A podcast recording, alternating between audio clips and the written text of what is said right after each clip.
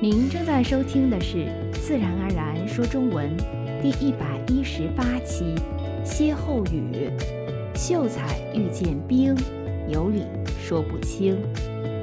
大家好，我是佳佳，语言教师和语言爱好者。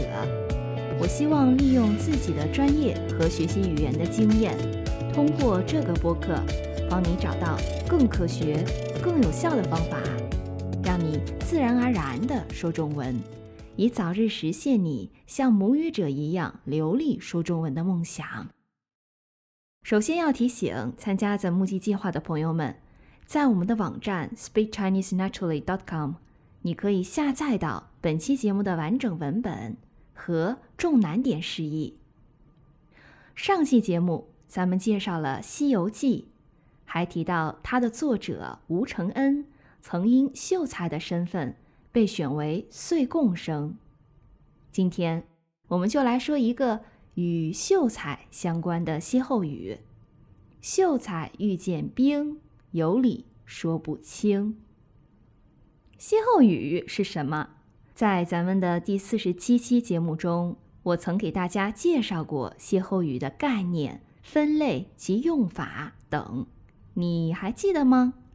如果有些遗忘，或还没听过的朋友，我在文本里放上了链接，别忘了重复是帮助你自然而然说中文的关键。下面我们就来逐字解释“秀才遇见兵，有理说不清”这句歇后语。如果大家看过中国的古装剧，应该知道里面的秀才大多是文质彬彬的。文弱书生形象，张口闭口都是“知乎者也”，似乎手无缚鸡之力，一阵风就能吹跑似的。历史上真正的秀才是怎样的？让我们一起来了解一下。秀才在中国古代的不同时期有不同的含义。在奴隶社会、封建社会，有相当长的一段时间内。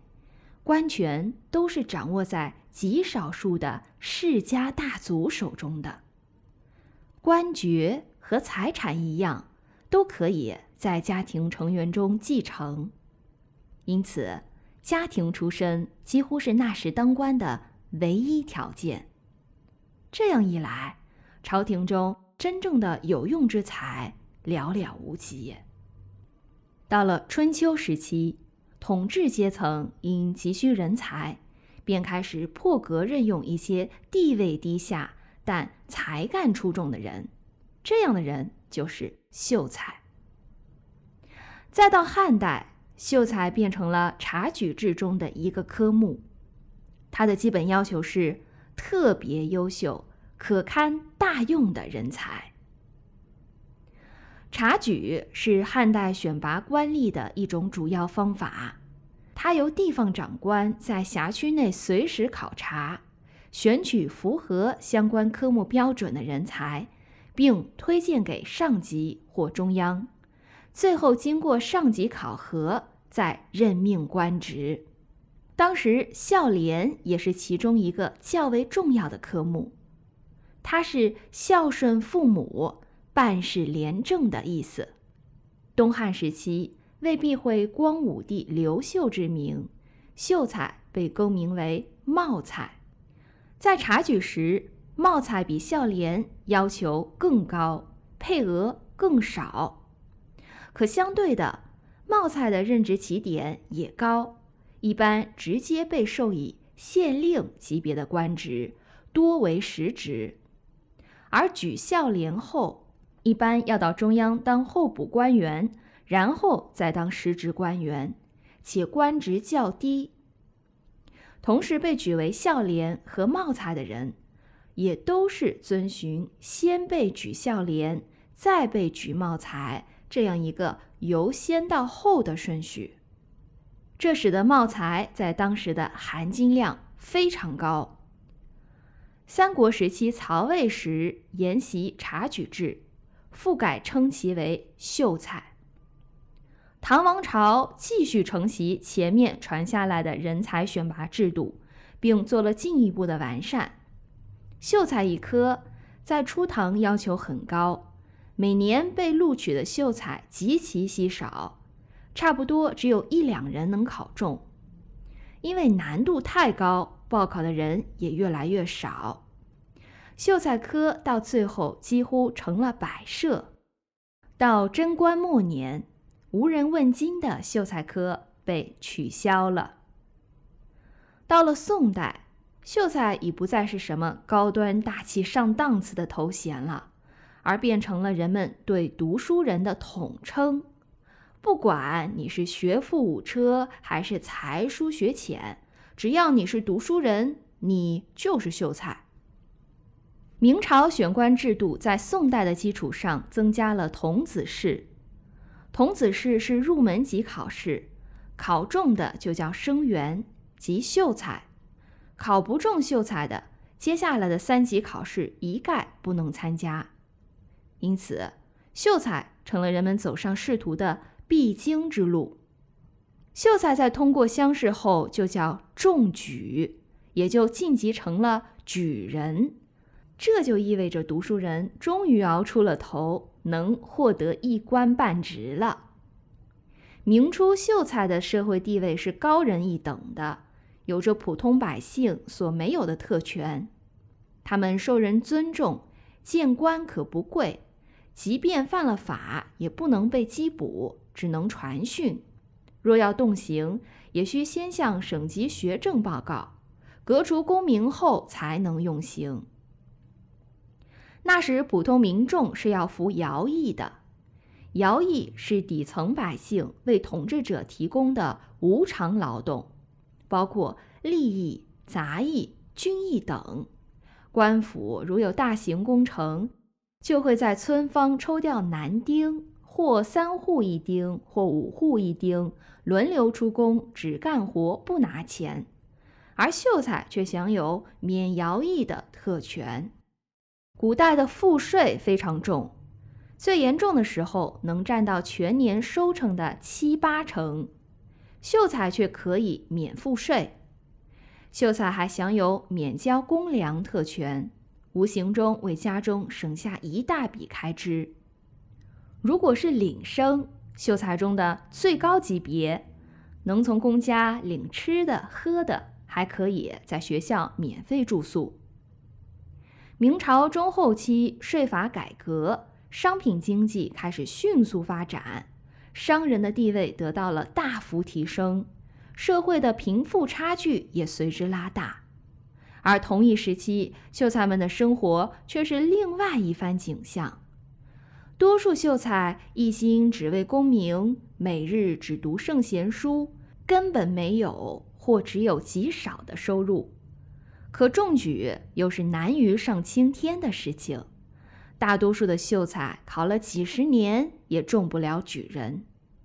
就这样，他们的日子越过越艰难，渐显出穷酸之相，以致贫不能葬，身无完衣。至此，秀才的地位一落千丈，人们对秀才的态度由刚开始的尊敬改为嘲笑，称他们为“穷秀才”。至此，“秀才”这个词几乎成了对读书人的侮辱。“秀才遇见兵，有理说不清。”这句话在哪个朝代出现的，咱们并不清楚，所以。对这里秀才的概念，咱们也没有办法做定论，但至少把秀才理解为受过文化教育的知识分子或读书人，总是没有错的。兵即士兵，也就是军队中最基层的人员。古装剧里兵的形象多是头脑简单、四肢发达、粗鲁野蛮、不讲道理。历史上真正的兵是怎样的？我想，就像其他职业一样，一定有好人，也有坏人，不能一概而论。但有一点应该是可以确定的：大多数兵的文化教育水平不及秀才。遇见是常见词，就是碰见、遇上的意思。秀才遇见兵，有理说不清。这句话完整的意思就是，秀才遇上了士兵，即便满肚子的道理，也没法向士兵说清楚、道明白。作为读书人，为什么有道理却说不清呢？我想，可能有以下几种可能性：一、秀才不知道怎么与除读书人之外的群体交流。终日只知读书，缺少与人交际沟通的经验，不接地气。另一方面，兵可能因为知识水平有限、词语匮乏，习惯简单直白的表达方式，而听不懂秀才含蓄隐晦的表达方法等原因，也不懂怎么与读书人交流。双方就如鸡同鸭讲，兵当然就听不懂了。二。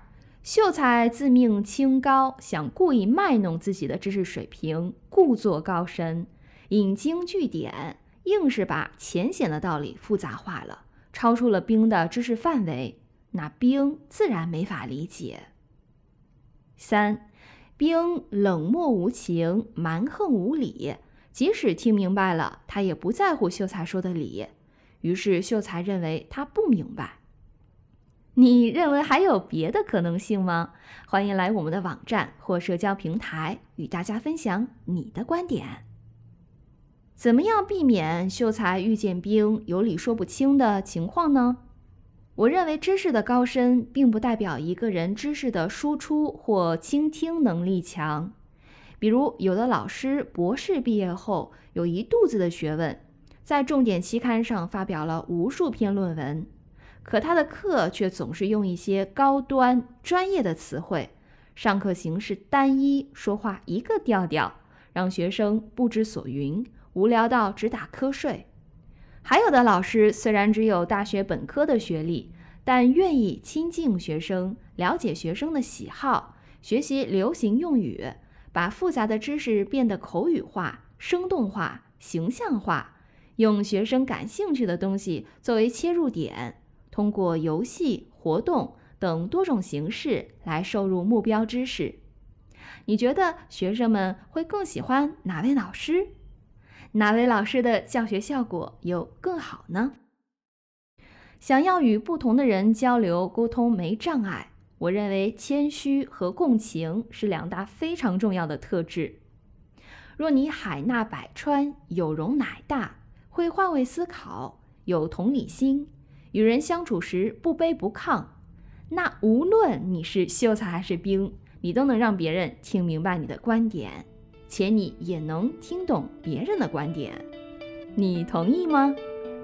说到这儿，本期节目也接近尾声了。这期节目发布时，木吉二畅所欲言五月份的节目和六月份的话题也都已经在咱们的网站发布了。想参加六月份节目录制的朋友们，请注意。截止日期是六月二十三日，期待你的参与。下期节目咱们来说一个成语，对这一主题感兴趣的朋友们千万别错过了。感谢你的收听，咱们下期见。